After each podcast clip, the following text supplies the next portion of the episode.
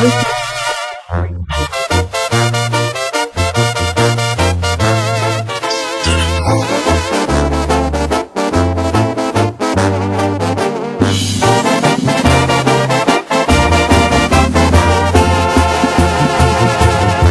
dijiste hola con una sonrisa, por cierto, tan linda como el mismo cielo.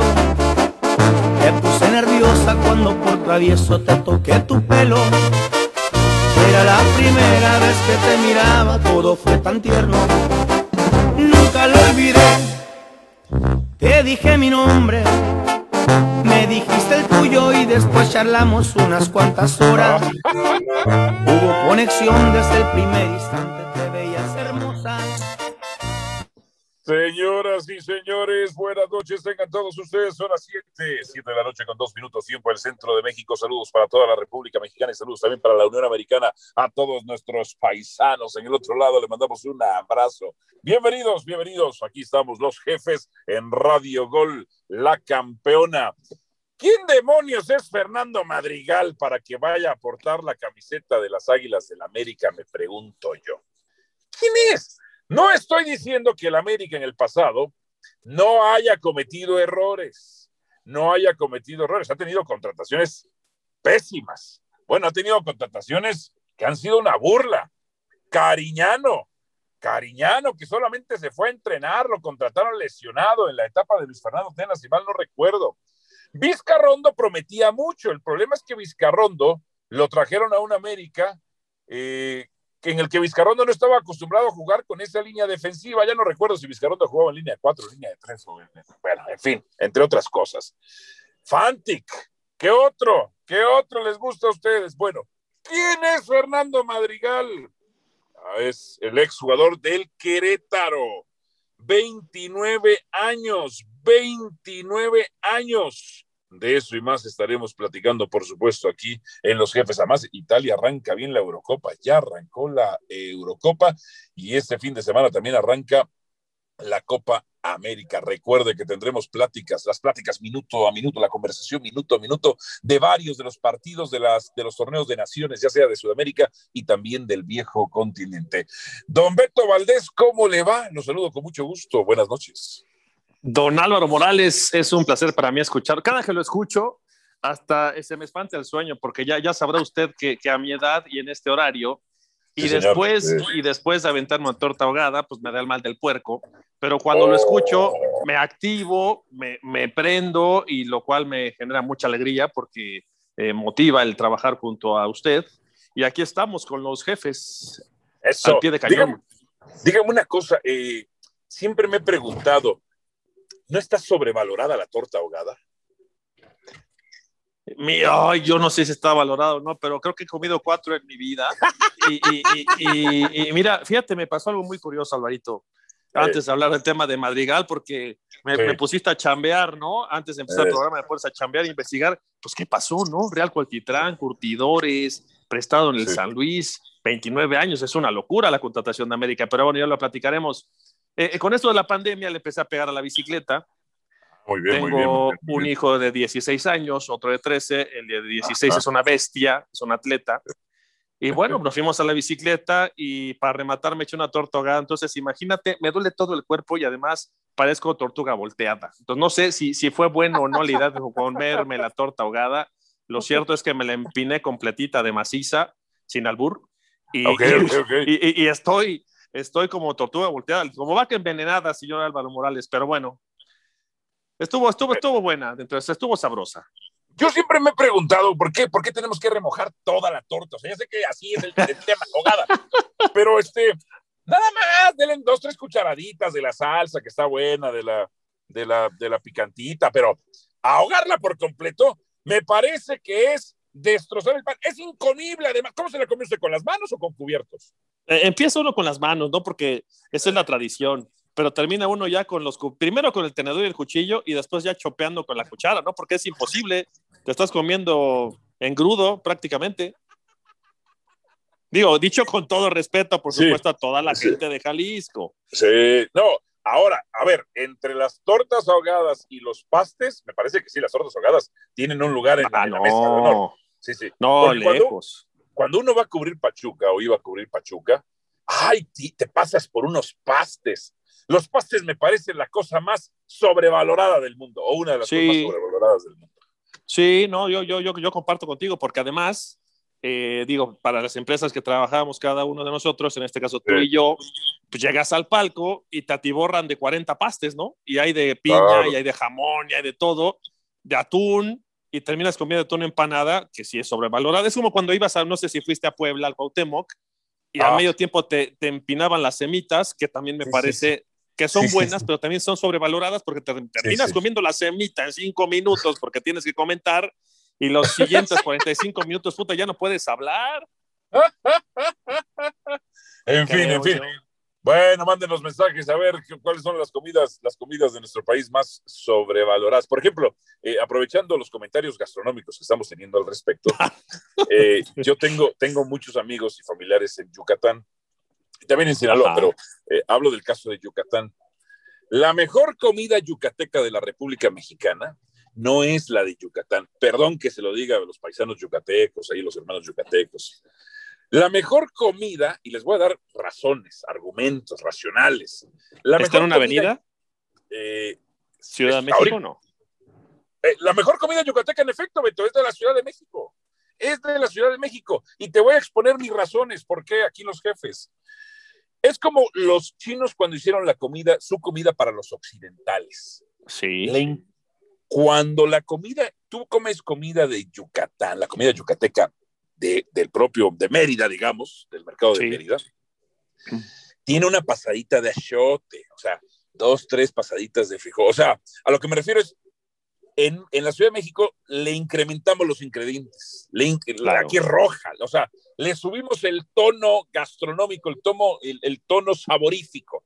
Y entonces, cuando yo voy a Mérida y como comida yucateca, que es muy rica, yo no digo que no, me parece que tiene más sabor la de la Ciudad de México, por eso creo que la mejor comida yucateca es la de la Ciudad de México. Disculpen claro, ustedes, hermanos yucatecos. Ya, ya no salimos de, me voy a salir un poquito de nuestro país, pero es como usted, usted, es un hombre de mundo y conoce los cinco continentes, seguramente estuvo en Japón alguna vez. Por, YouTube, te comes, Te, comes, te comes el sushi en Japón ah, ah sí, y pues pides unos chiles toreados, ¿no? Y dices, puta, puta, madre, o sea, el sushi de la Ciudad de México con chilito toreado y picatito, no, y luego te ponen chipotle para acompañar los rollos y te comes el, sushi que no sabía nada en Japón, dices, en la torre, pues qué pasó, ¿no?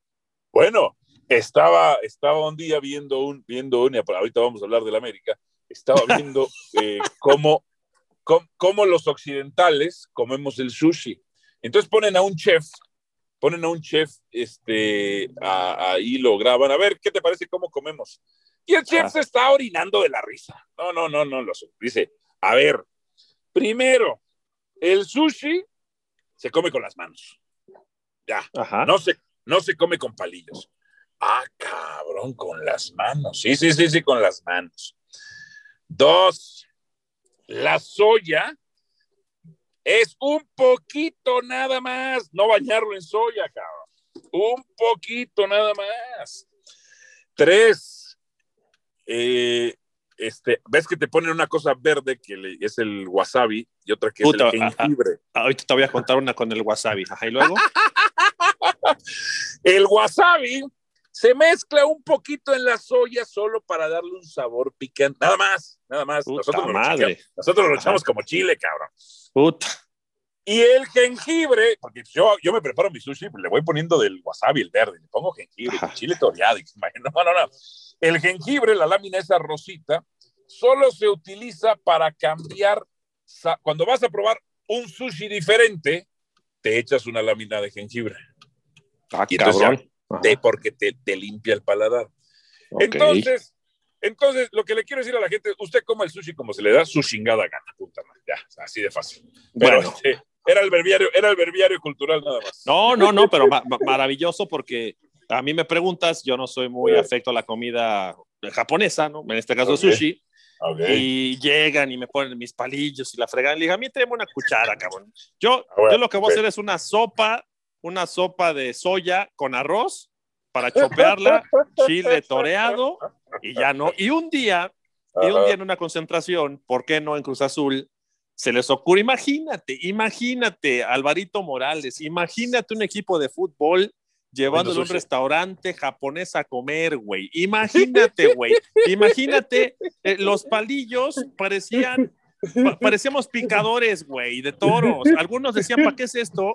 Y apuntaban con el palillo y ensartaban el rollo puta madre, la gente se nos quedaba viendo como que obviamente me, me tengo que lavar las manos porque este, a, a, mí sí me enseñaron algunas cositas y, este, y de repente llega el wasabi y por qué no Lupillo Castañeda pregunta, cabrón.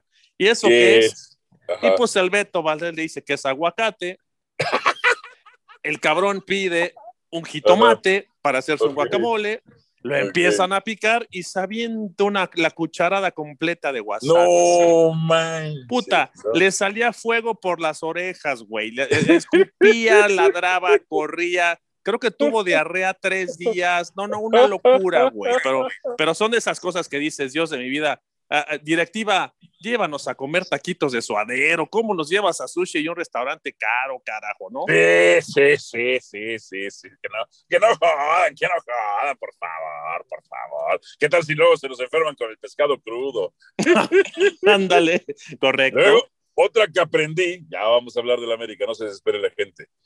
O sea, ¿cómo comes sopa o cosas de platos hondos como el arroz con palillos? No, bueno no, pues entonces ya entendí, luego ya me acuerdo de las caricaturas japonesas y claro, tiene una razón de ser. Los asiáticos se acercan todo el plato a la boca, todo el plato a la boca. O sea, no lo dejan sobre la mesa como, como lo hacen la gente en Occidente usualmente, ¿no? Sino todo el plato a la boca y el palillo solamente es un empujador. Sí. Ahora sí.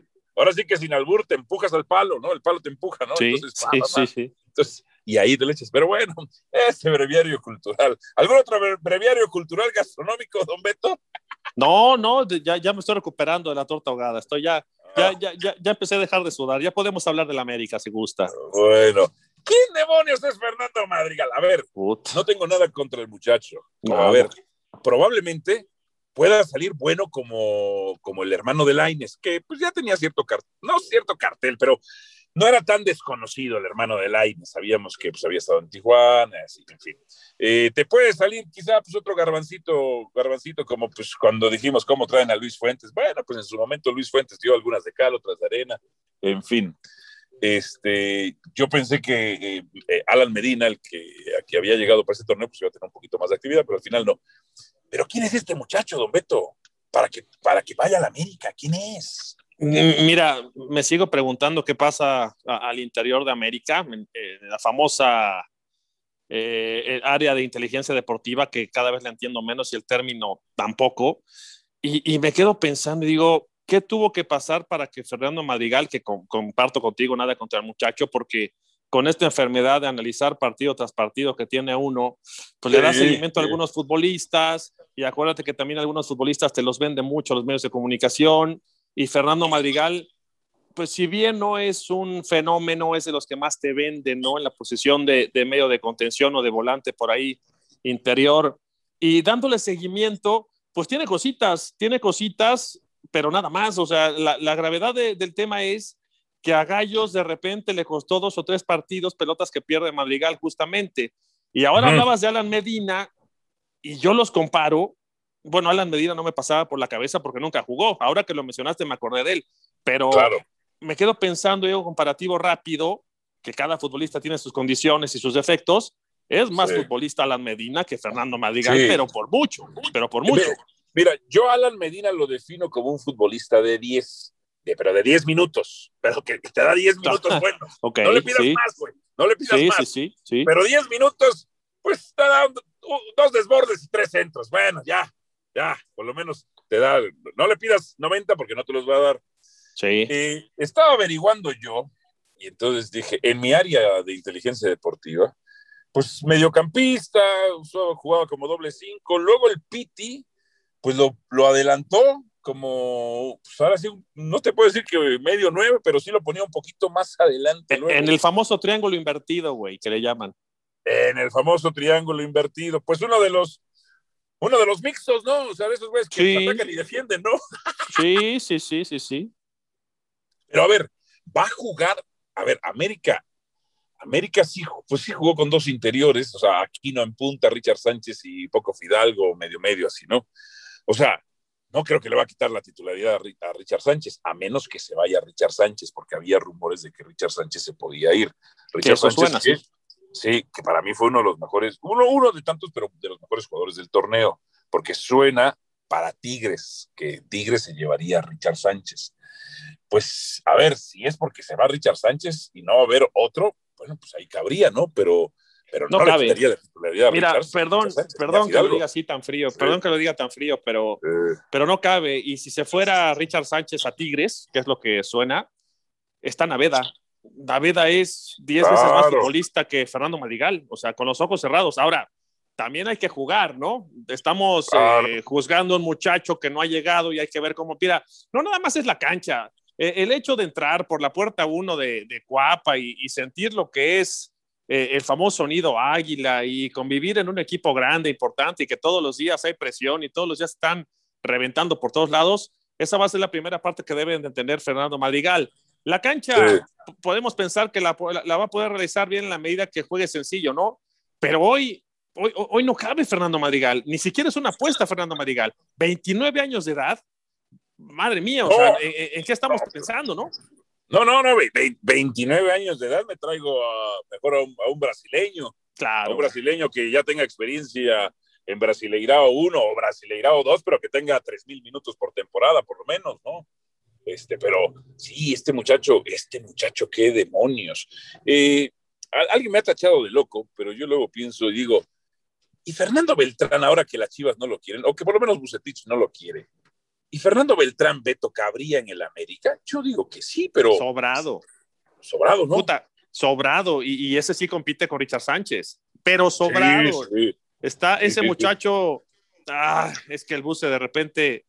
Es que. Eh, pues, no, es puta madre. No, no sé cómo explicarlo, pero eh, piensa, piensa al revés el buce. Beltrán tendría que jugar sí o sí en, en Chivas. Ya, ya Molina ya no está este, ya pasaron sus mejores épocas y Beltrán tendría que ser titular. Pero por supuesto que Beltrán juega en, en América y en donde sea. El tema es que, le den, dígame. Sí, sí. Fíjate, el, el, el, profe Quique, el profe Quique, Enrique Contreras, que es uno de los analistas en las pláticas minuto a minuto y que trabajó muchos años con el Loco La Volpe. Él le llama el Loco La Volpe. Pero bueno, y bueno, fue futbolista profesional y me dice, Molina, como decimos eh, en el barrio de los profesionales, no en el barrio llanero, sino en el barrio de los profesionales, Molina ya se la pasaba persiguiendo números, es decir, la, espalda de los rivales, la espalda de los rivales. Este, ya no, no, no terminó, no terminó ningún partido, ¿eh? Yo, yo recuerdo que salía en todos los partidos de cambio Jesús Molina. Pero el Buse no quiere a Beltrán. ¿Por qué no lo quiere? Porque no se sacrifica. Pero pues está bien, a ver, también necesitas darle espacio a ese tipo de jugadores, creo yo. Hay jugadores que no se saben lavar los dientes, pero saben comer. Toma. Pero sabes qué, este, Álvaro, e-, ese término de sacrificarse, que la gente lo debe de entender como corretear, quitar balón, ser un perro de marca, un perro de presa. También, también el quitar balón se utiliza mucho la inteligencia, el estar bien parado, el ser intuitivo, el saber dónde va a caer el balón. Y Beltrán es uno de esos, ¿eh? De repente ves a un, a un futbolista, eh, eh, yo creo que tristemente y tontamente pasa por la estatura del muchacho, porque creo que mide unos 60, unos 63 por ahí. Pero este muchacho de repente vuela una pelota y tú voltas hacia el aire y cuando cae, el que la recibe es Beltrán. Y cuando hay un hombre libre para tirar un pase, el que tiró el pase fue Beltrán. El que le pega gol es Beltrán. El que se mete en medio de los centrales es Beltrán. El que se convierte en un tercer atacante es Beltrán. Dices, puta carajo, ¿cómo no te sirve un futbolista de estas características? Y ves a Molina, como bien dices, que ya Molina de repente dice, yo ya no estoy para corretear y incluso se tira como 10, hace cuenta que estoy viendo al Romo de Cruz Azul, pero en Chivas, obviamente, obviamente en Chivas, sin agarrar pelotas, sin correr, sin tener velocidad, pero únicamente como figurita ahí en medio de, la cancha y ya no te da, o sea, son, son unas de esas incongruencias que te dan los técnicos y que nunca vamos a entender porque siempre se mueren con la suya. Eh, a ver, eh, yo, yo entiendo cuando ponía, el, a ver, entiendo lo que no le gusta al buce, porque el buce, si y tú lo conoces, Beto.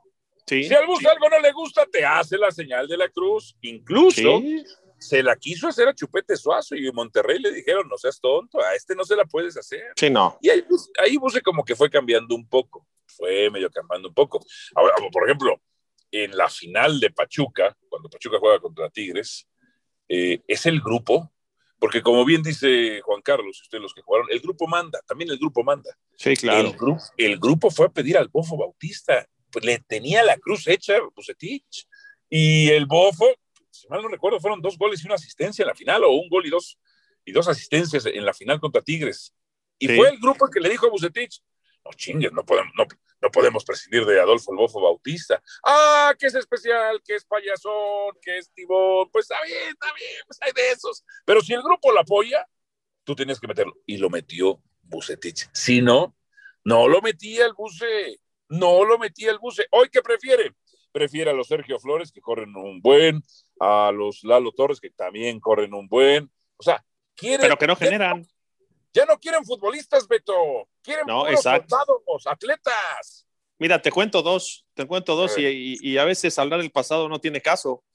Cuando Bucetich llega a Cruz Azul, estaba Julio Zamora. Y le dice, imagínate, imagínate. Álvaro, que tú, tú le digas a Julio Zamora que vas a, oye, Julio, vas a jugar de carrilero.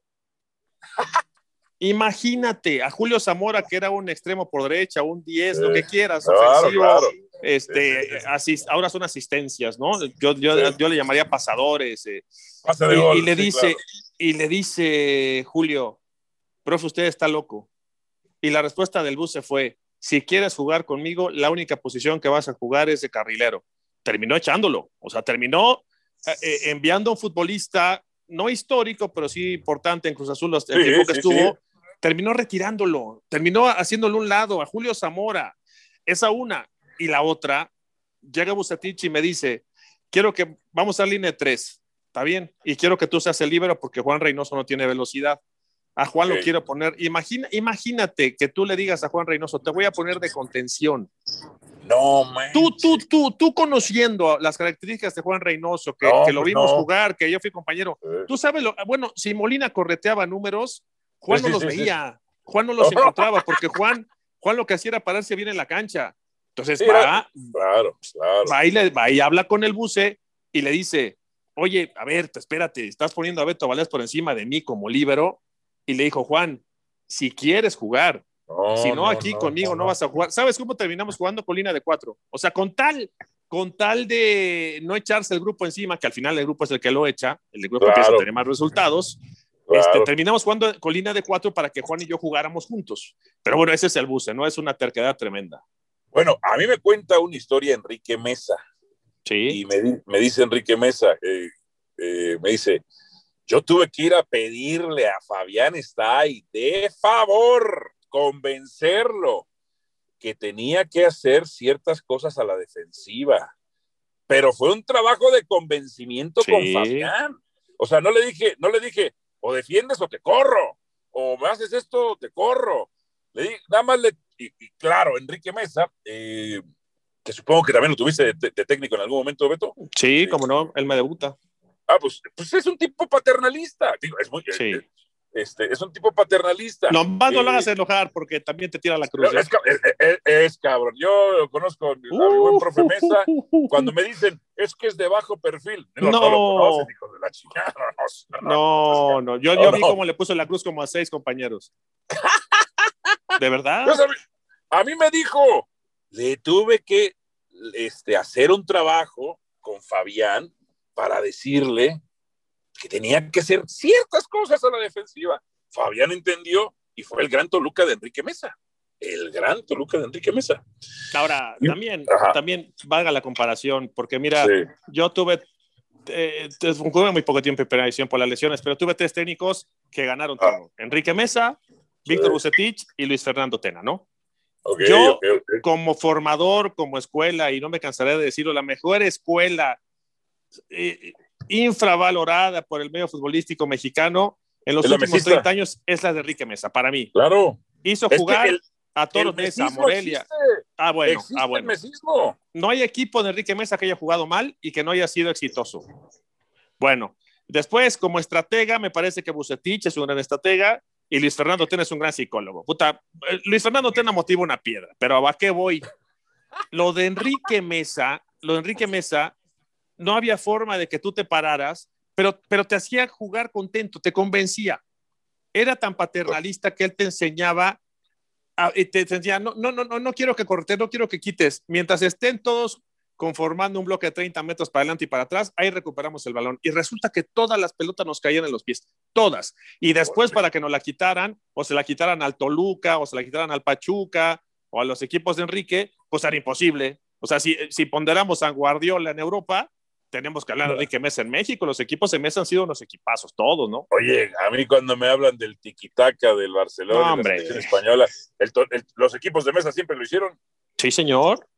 Y te digo más, se habla de Guardiola con la MW y se hablan de las eh, formas geométricas y se eh. habla de, de, de, los triángulos y los cuadrados. Y yo les digo, todos mis análisis, Álvaro, cuando trabajaba para televisión, todos son fundamentados en la escuela de Enrique Mesa, todos, porque todos tienen un porqué. Bueno, todos los, esos triángulos que hablan hoy de Guardiola, Enrique Mesa los lleva trabajando desde hace 40 años. Hace 40 años Enrique Mesa hacía lo mismo que Guardiola, nada más que estamos comparando a Pep Guardiola, que mucha gente piensa que el fútbol empezó en el año 2000 Claro. nunca volteamos hacia el pasado, pero tú eres un seguidor de Enrique Mesa y sabes de lo que estoy hablando, ¿no? No, yo, yo para, mí, para mí es el mejor técnico en la historia, Enrique Mesa. Es un gusto personal, no te, no te digo, o sea, es un gusto personal, no, nada más. Claro. Pero a mí me dio mucho gusto cuando Miguel El Piojo Herrera dijo, oh, que, que, le preguntaron si él era la, eh, la puentista o la volpista. Dijo, no, yo soy mesista, cabrón. O sea, yo soy mesista. Porque hay muchas cosas que Enrique Mesa aportó. Lo que pasa es que no tenía buena, no tenía, no tenía ni buena ni mala prensa el profe. No le gustaba. no, no, no, no, no le gustaba, no le gustaba. O sea, realmente tenía muy poca relación con, con los periodistas. Porque, por ejemplo, a la Volpe lo odiaban, pero también tenía su, su, su, grupo de prensa que la apoyaba. Ah, claro. y, tampoco, y, Enrique, que lo conocemos bien los dos, el profe Mesa, pues tú no lo veías salir, eh, voy, a, voy a exagerar, ¿eh? las palabras. No lo veías saliendo con el lente oscuro, con el cabello ah, largo, en, un, no, no, en un Ferrari, en lo que quieras, un coche caro. Tú siempre lo veías con, vestido como César Costa, su suéter con, eh, como con cocoles, muy sencillo, no se gustaba meter con la prensa, no le gustaba generar polémica, siempre muy católico, siempre de familia. O sea, e, e, era una, una persona tremenda a la hora que platicas con él, pero sí, no tenemos que dejar al lado. Mira, cuando tú haces memoria de los técnicos, hablas del Turco Mohamed. Si tú le preguntas al Turco Mohamed, ¿quién te dejó escuela? Enrique Mesa. Claro. Herrera, Mesa. Memo Vázquez, Mesa.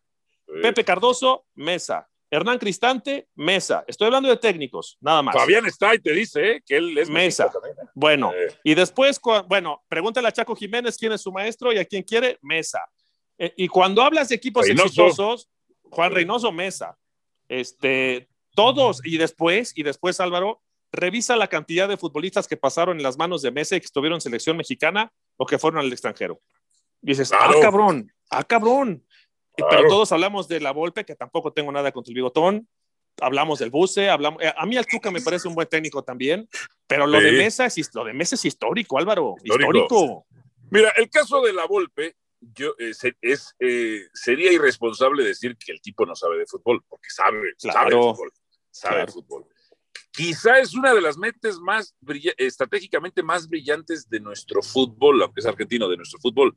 El problema es que no solamente se gana con el pizarrón, no solamente se gana en los entrenamientos. Lo que le falla a la golpe es el grupo, la gestión del grupo. Y el grupo manda, el grupo manda. Porque, por ejemplo, platicando con Daniel Guzmán y con gente de Daniel Guzmán, dice que Daniel Guzmán es pro grupo. Antes de que entrenáramos una salida 50 veces, era el grupo, y el grupo, y el grupo, y el grupo.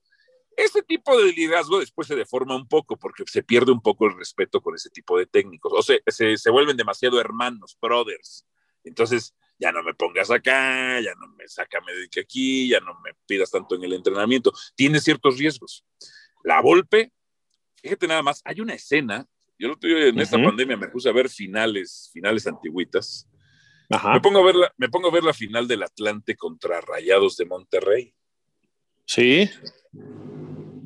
Rafa Puente lleva a la Volpe y empiezan como un, un no, empiezan como un cuerpo técnico juntos. Era, era una época donde había de dos técnicos, ¿no? Eran como cosas raras de esas épocas, ¿no? Ajá. dos técnicos había. No sé si a ti te tocaron de esos de dos técnicos, equipos de dos técnicos, ¿no? Sí, prácticamente. Pues Enrique Mesa, Luis Fernando Tena, por ejemplo. Claro, bueno, pero llega un momento entonces como que la Vulpe pues, tomó más protagonismo y ¡pum! Y cuando Atlante queda campeón contra Rayados de Monterrey, Rafa va a abrazar a la Volpe y la Volpe pues, lo abraza y luego como que lo empuja, cabrón. No me digas. Sí, sí, sí, sí, sí. Dice Rafa, hijo de la fregada, no me jodas, cabrón. Y para las pulgas de Rafa, ¿no? Para las pulgas de Rafa, cabrón, las pulgas de Rafa. Entonces, este, sí, a la Volpe lo que le ha faltado es, pues, también lo que le ha faltado es, es gestión, gestión de vestidor. ¿Por qué? ¿Por qué? Porque tú tratas con seres humanos, tratas con 22, personas. Álvaro, los, citaba a las 9 de la mañana y laba a las 11 de la mañana él. los citaba a las 11 y se ponían a hacer torito, se ponían a hacer torito todos y después, digo, no estoy hablando mal de él, ¿eh? porque así, así trabajó en todos los equipos, pero tenía su grupo predilecto o preferido y a los demás los, como dicen en el argot futbolero, los puteaba, ¿eh? A uno los consentía y a los otros los puteaba. Y a los que puteaba, terminaban odiándolo y, y haciéndolo y volteaban el vestidor. Mira, yo la única que nunca le voy a aceptar a la Volpe fue que de tres o cuatro representantes que alguna vez me quisieron manejar y que la verdad nunca los tuve, porque también soy honesto, este, me ofrecieron con la Volpe. Y el bigotón dijo, sí tiene mucha calidad, pero es pecho frío. Dije, ah, cabrón. Ah, cabrón. Ah, sí, creo que es lo que más me sobraba, volverme loco. y esa no se la voy a perdonar nunca. Que me haya dicho pecho frío, yo de pecho frío no tengo nada. Pero bueno, sí, los, sí, los vestidores sí los pudre. Bueno, está, está la anécdota de Juan Carlos. Yo sé que y Juan Carlos la ha contado, pero no la cuenta tan. Sí la ha contado públicamente, no le gusta contarla tanto porque no quiere excusarse. Ok. Rafa Puente lleva, es cuate de Toño García y le dice, oye, vi un chavo que ha estado jugando en estos lugares, en Pumas, América, un poquito, este. En el Asturiano. Ándale, sí, sí, sí. donde, juegan, donde juegan los criollos del sur de la ciudad de Exactamente. Entonces, pues este, pruébalo en el Atlante. Y creo que lo prueban y en una gira, creo que, no sé, fueron 10 partidos, metió como 6, 7 goles Juan Carlos pero estaba peleado la Volpe con Toño García en ese momento. Ok. Pues, la Volpe manda a tronar a Juan Carlos. No, te creo. Sí. Qué poca madre. Eso no lo sabía, ¿eh? La Volpe le dice a Granolati, truena este chamaco, truena este. Y le rompen la, la pierna a Juan Carlos. no te puedo No, no, no. Sí, es, es, es, esas son de mala leche, cabrón. Esas son de mala leche. Y, a la persona. o sea, ¿cómo, ¿cómo? Ajá, sí. Se han acabado, ¿eh? Se ha acabado ese, ese tema de que te mandaban tronar, se ha acabado. ya protegen más al futbolista. A mí me tocaron épocas, no te voy a dar nombres porque tuve compañeros que tronaban a propósito a otros y a mí uno que me dolió, mucho fue a Monzón. ¿Te acuerdas de Luis Monzón, un Paraguay, un 10? Sí. De selección paraguaya que tenía previsión para Europa, un fenómeno, un fenómeno este Monzón lo mandaron tronar en un interés. Yo estaba, yo estaba, dices, qué poca madre. Y, y, lo de Juan Carlos, fíjate que como la gente, y a mí me da mucho coraje que de repente etiquetan a, a una persona y no ven el lado positivo. O sea, yo me acuerdo bien de Juan Carlos, era, somos más o menos de edad, puta, jugaba re bien, ¿eh? Jugaba muy bien el cabrón, o sea, el hermano tronco era Paco, porque jugaba más retrasado. Y como todos crecimos juntos, pues ya sabrás, todos de chavitos somos delanteros, cabrón, ¿no?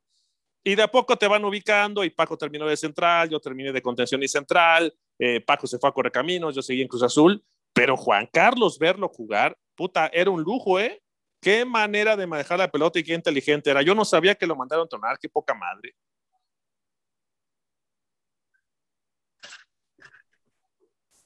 Ahí estás, Alvariño. Aquí ando, hermano, aquí ando. ¿Ya me escuchas ahí? Sí, te escucho. Te decía que yo no sabía eso, qué poca madre. No, no, no. Y, y, y, y fíjate, y Juan Carlos no se expresa mal de Ricardo, tiene sus códigos y lo entiende. Pero, ¿tú ¿cómo te puedes explicar que faltando uno o dos partidos en Boca, ya no me acuerdo, llegues y descompongas a Boca cuando Boca iba a ser campeón de, ya iba a ser campeón de Argentina? Ah, solo la Volpe lo logra. Sí, solo la golpe lo logra. O sea, eso es increíble, increíble. No, no, no. Mira, platicando de otros técnicos y hablando del tema de que no le gustan o sí le gustan jugadores, yo me enteraba también del caso del Tuca con Leo Fernández. Ajá. Y a ver, creo que creo que es un creo que es un- una cuestión particular. Sí, es muy de gusto, no entendería. A mí no me parece mal lo que hace Leo Fernández o la información que tengo sobre lo que hace Leo Fernández. Esa es buena porque no me la sé. A ver, platícala. Que al Tuca no le gusta que Leo baje mucho. O sea, que le Ah, dice. por la "Tú pelota. sí, tú tranquilo, quédate allá arriba. Y digo, pues, yo- Lucas Lobos era feliz que le dijeran eso, pero Lucas Lobos no tenía que bajar. Pues, me, espero, Claro. me espero a que me la den. Pero a Leo sí le gusta ir por la pelota hasta la media cancha. Y eso le enervaba al Tuca Ferretti. Y yo no veo mal, yo no veo mal que un jugador pues, baje la media cancha por, por el balón, ¿no? Pues está bien, está bien, creo yo. Ahora, Pero, el, Tuca ver. sabe un cho- el Tuca sabe un chorro. Ah, un chorro. no, mames. ¿Cómo, ¿Cómo te le pones al tiro al Tuca, este Álvaro? Pues sí. si pues en sí. 12 años, jugando de la misma forma, ganó todo. Por eso, No. por eso yo cuando escucho el fútbol aburrido y lateral, e- es más un verso de la prensa en, en, en Regiolandia que otra cosa, ¿no? Y un día me entrevistaron y les dije, puta madre, el técnico aburrido, el fútbol feo, les dio todos los títulos a Tigres y los hizo grandes. Pero bueno, mira, cuando tú ves que un técnico juega este, con cuatro defensas, cuatro medios y dos delanteros, cuando Sí. llega Leo Fernández no cabe. Así digo, sin, sin, sin evaluar sus características y condiciones, sin saber si le pegaba bien o no al balón, que le pega fenomenal. Eh, este detalle que me comentas, yo no lo sabía. A mí no me estorba, ¿no? Que regrese por una pelota para que genere fútbol. Claro. Es como, a- ahí sí entiendo bien la parte del Tuca como diciendo, oye, cabrón, ¿quieres venir por la pelota? Le estás diciendo a Pizarro y a Carioca que no saben, ¿o cómo? Pues, ellos saben Claro también. E- e- Entonces, ¿dónde iba a jugar? Este, si tienes por fuera a Quiñones, eh, tienes por fuera a Aquino, este, era imposible que jugara Leo Fernández con el Tuca. Pero eso antes de que llegara. Ya llegando con lo que me dices, pues con mayor razón no, no encajaba, ¿no? Claro, pues no, no, no, no, no, no encajaba, ¿no? O sea, no le, no le, no le gusta que esté eh, atrás de los contenciones. Eso es lo que yo sabía, que, o sea, tan, tan cerquita sí, de sí. ellos, tan cerquita de ellos.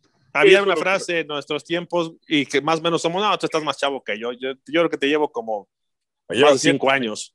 Yo soy, ¿Siete? yo soy 80, tú eres 7-2, ¿no? 7-3, 7-3. 7-3, sí. Había un término que a mí me, perdón por la expresión, pero me zurraba porque, pues porque dentro de todas mis características, yo era muy huevón, es una realidad para correr y Sí. para trabajo físico y todo, Claro, pero claro. era otra época en donde jugabas con la pelota en los pies y tirabas pelotas largas. Sí. Entonces, sí. de repente tirabas una pelota larga y llegaba, no sé, Pedro Duarte, ¿no?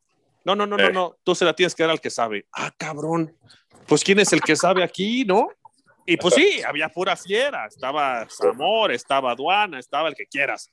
Pero yo decía, ah, cabrón, entonces yo no sé o cómo. Y entonces yo le decía, oye, Pedro, eso dice el Flaco Sixtos, cabrón, o a Lupillo, pero, pero a mí no vengas a decirme que no sé. Entonces ahí te vas ganando al grupo, ¿no? Como chavito te vas metiendo con los viejos. Pero, Claro. pero es, sí, así es el fútbol, ¿no? Hay futbolistas diferentes que tienes que respetar, ni modo. Sí, sí, sucede. Ahora, fíjate, decías, decías algo del Tuca Ferretti. A mí me tocó transmitir. eh, Televisa le vende un paquete a ESPN de, de, de partidos, ¿no? Y te dan, te dan varios de Tigres.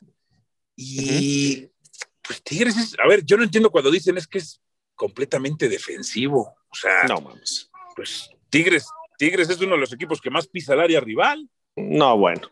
O sea, no, no sé a qué demonios. Ah, sí, quizás son de traslados del balón medio, medio lentos o, o pueden ser quizá, pues ya te la sabes, ¿no? Del central al lateral, del lateral al volante por fuera y bueno, ahí asociarse. Sí, sí, sí, sí, sí. Sí puede ser hasta cierto punto predecible, no digo que no, pero eh, ah, eh, completamente defensivo, pues, pues no. Ah, sí hubo unos partidos en donde pudo hacer más. La vuelta de la Libertadores contra River, ok, pudo haber hecho más. Contra el, pues, contra el Bayern Múnich no ibas a hacer nada, nada, nada. Nada, no. O sea, me- mejor. Hizo hasta de más. Hizo hasta de más, ya casi le andaban quitando ahí eh, algunas pelotas en zona peligrosa.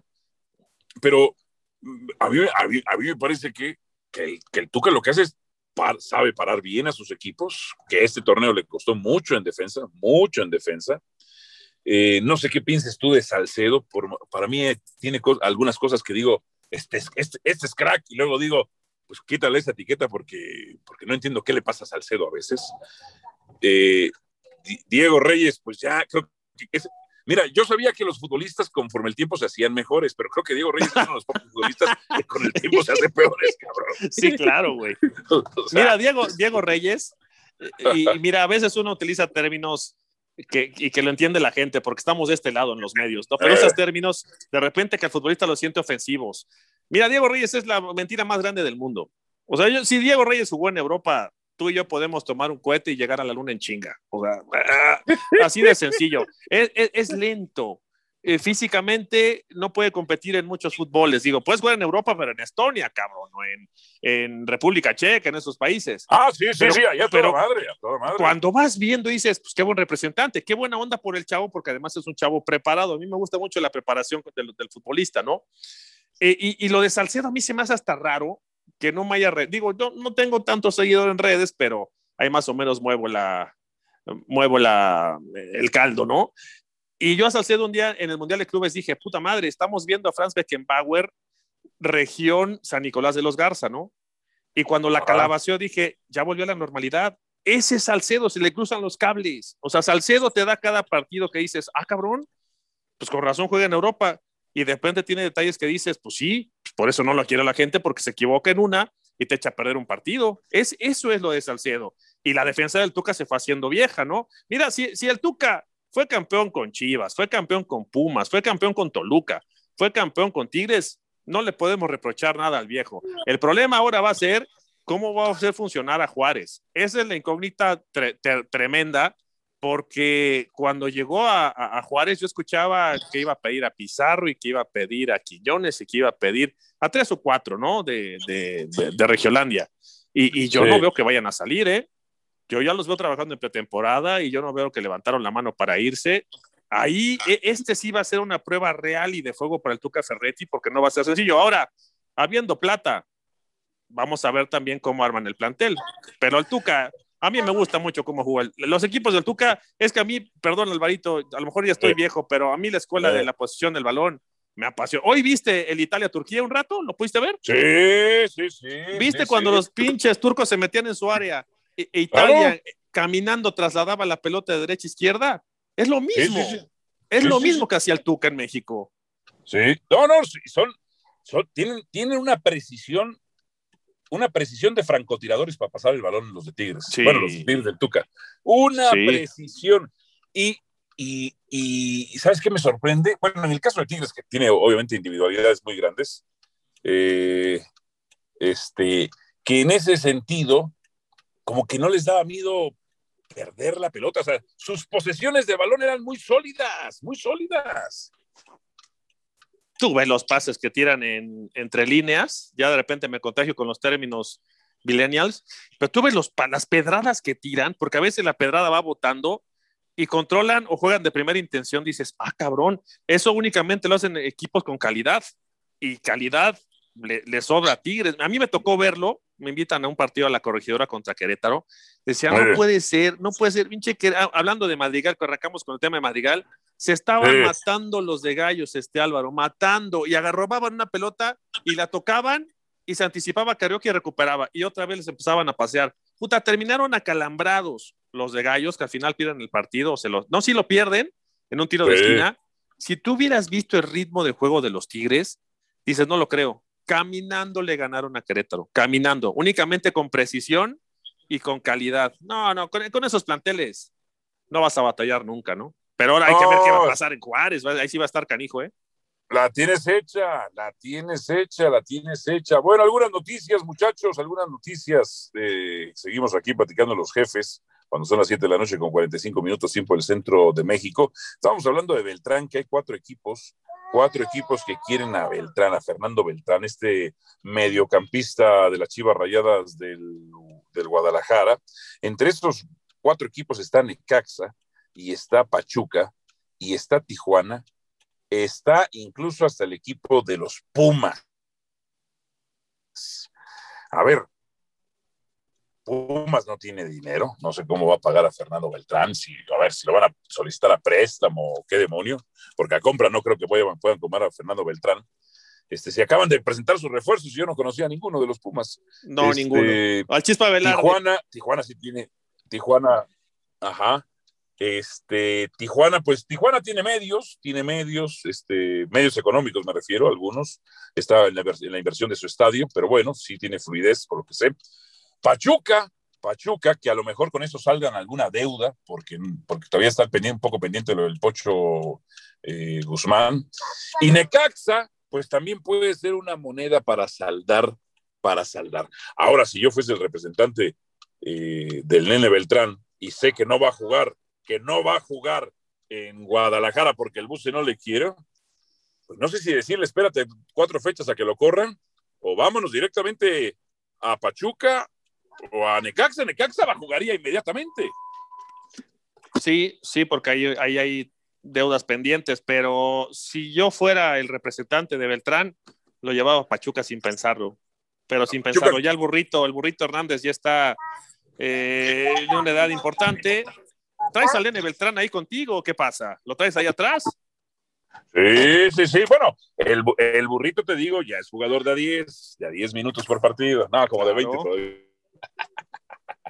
No, te preguntaba que si traes al Este- Nene ahí contigo. Ah, traigo, traigo, traigo, aquí, pero la nena, traigo aquí la, Ah, la nena. Qué maravilla, qué maravilla.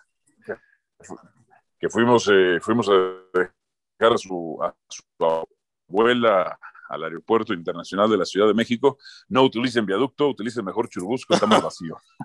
O, va- o- o- o vayan Y de es que ustedes madrugada. regresan al sur de la Ciudad de México. O se váyanse de madrugada. O, o va- o- o- va- vayan de madrugada. Vayan de madrugada, ¿eh? Sí, sí, sí, ahorita vamos, ahorita vamos. Cosas.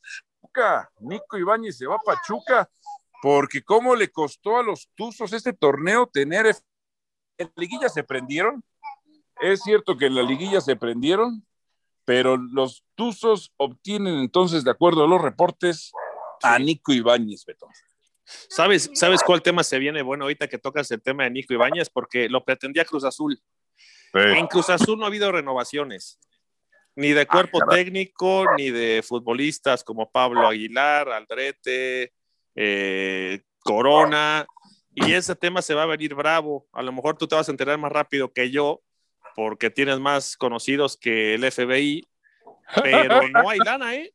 No hay lana para, para invertir y también están pagando deudas pasadas, este, y por eso Ibáñez, Ibáñez iba para Cruz Azul, bueno, lo pretendía Cruz Azul, y pues no, no, no, no hay forma de invertir en Cruz Azul y por eso también en Pachuca. En Pachuca, en Pachuca es un club al que tienes que ir hoy, en, en estas fechas, ¿eh? Y, y porque de, de Pachuca te catapultas, la primera opción o el primer, la primera vitrina es León, ¿no? Sí, sí, de Pachuca sales a León y si no sales a otros equipos importantes. Entonces, me parece una gran contratación y esto obliga a que Quiroga regresó a Necaxa, ¿no?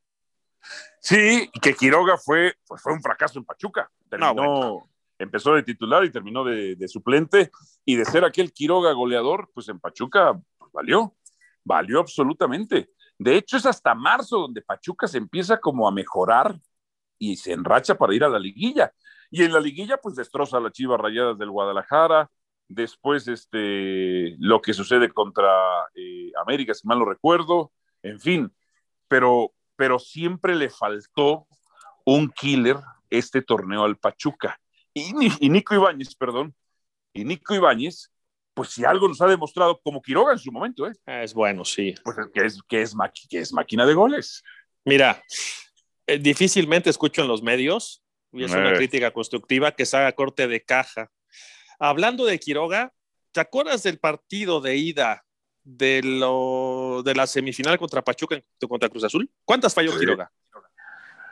Eh, varias. ¿Te acuerdas más o menos? Pues como tres, si mal no recuerdo. Tres. Ajá. Tres falló en Pachuca, güey. Tres. Sí, sí, sí. Y esas, Bueno. esas no escucho que las cuenten en los medios. Y por eso es cuando dices, ta madre, no, no fueron superiores a nosotros, nosotros no la metimos. Claro, bueno, en la fecha 3, en la fecha 3, que es la primera victoria que tiene Cruz Azul de Sí. las 12 consecutivas, Quiroga falla dos, claras, ¿eh? Claro. Quiroga falla dos claras. Una se la saca Rivero y la otra se la saca Escobar. Sobre la línea. Sobre la línea. Pero Quiroga tuvo un pésimo, pésimo, pésimo torneo. Pésimo. No, no acostumbrado a lo que nos tenía mostrado durante todo, todo el semestre eh, anterior. Bueno, otra noticia, otra noticia, que el Tecatito Corona, de acuerdo a reportes, lo quiere el Atlético de Madrid. Ah, caray, el Atlético de Madrid. Pues para como le gusta defender y equilibrar al Cholo, pues este tipo tiene, tiene velocidad, ¿no? Pues velocidad para los despliegues largos, porque, pero, pero primero lo va a poner a defender. Pero acuérdate que jugó en Portugal de carrilero también. Sí, sí, sí, de carrilero, de lateral, de lateral derecho. Sí. Este, luego no marcaba un carajo, adelante. pero no marcaba un carajo, pero jugaba de lateral y de carrilero. Bueno, por lo, por lo menos gana, gana mejores duelos individuales que, que Antuna con las Chivas Rayadas del Guadalajara. Ah, no, bueno, ahorita nos vestimos tú y yo de futbolistas y nos encaramos y hacemos más daño.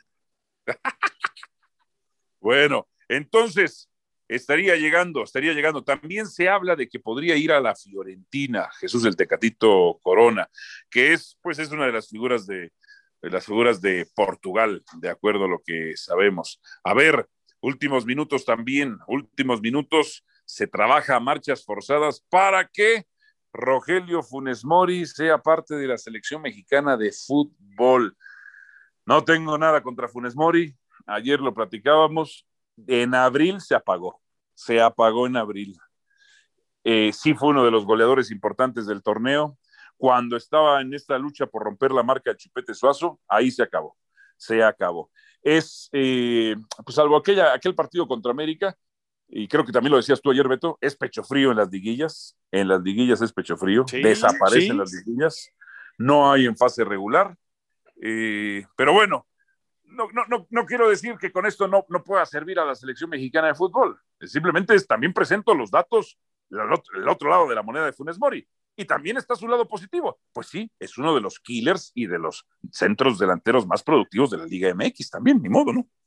No, y es un centro delantero natural. O sea, de esos que hay pocos en México. ¿Quién puede ser un centro delantero natural? Henry Martín, ¿no? Porque Sí. ni siquiera Ormeño, que se fue a Perú, es un centro delantero con esa característica. Eh, y después ya vienen los chavitos, ¿no? Ya viene, bueno, Pulido tampoco juega como centro delantero fijo. Y ya viene el Mudo Aguirre, viene Santi Muñoz, Santi Jiménez. Pero si hablamos de condiciones y de calidad futbolística, sin duda la tiene Rogelio. Pero eh, de verdad, yo, yo preferiría darle oportunidad primero a uno de los que están pretendiendo, bueno, Macías se la daría primero que Funes Mori, y si va a ser Funes Mori, que tiene todos los derechos por las leyes mexicanas, Sí, puta, pues que sí, sea el. Funes Mori del torneo regular, nada más, eso le, y se me mentaron la madre en todo Regiolandia, pero no, a mí no me sirve el Funes Mori de las liguillas, porque ahí se, ahí es pecho frío, tal cual.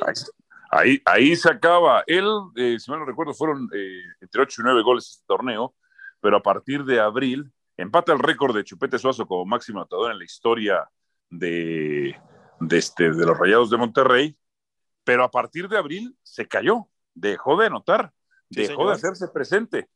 Eh, también, también en un equipo que yo, que a ver, que a mí hay una discusión entre si realmente Monterrey tiene un buen plantel o es un plantel caro. Creo que tiene algunas cosas que sí son buenas y creo que algunas, muchas otras cosas eh, han estado sobrevaloradas en Monterrey. Pero también yo veo el manejo que tuvo el Vasco Aguirre este torneo, es, me parece predecible, su salida en cortito, luego al contención y el contención vámonos con Funes Mori. Y el holandés Vincent Janssen, abierto por izquierda cuando no, No, puede, bueno. No puede driblar. Si le cuesta recibir perfilado, pues driblar menos, Beto. ¿Qué equipo del Vasco Aguirre ha sido espectacular, Álvaro? ¿Qué ¿Qué equipo? ¿Cuál? La selección, la selección mexicana contra alguna islita. Bueno, eh, de verdad, y, y lo dice uno a veces de una forma dura, pero el Vasco Aguirre es ratonero. El Vasco Aguirre, mira, eh, yo escucho y, y Es- de repente Duilio me manda mensajes porque somos muy amigos. Me dice, pinche gato, deja de tirarnos. Dije, Duilio, están vendiendo que son un trabuco. Están buscando un portero, Álvaro. Acaban de, re- de repatriar un central.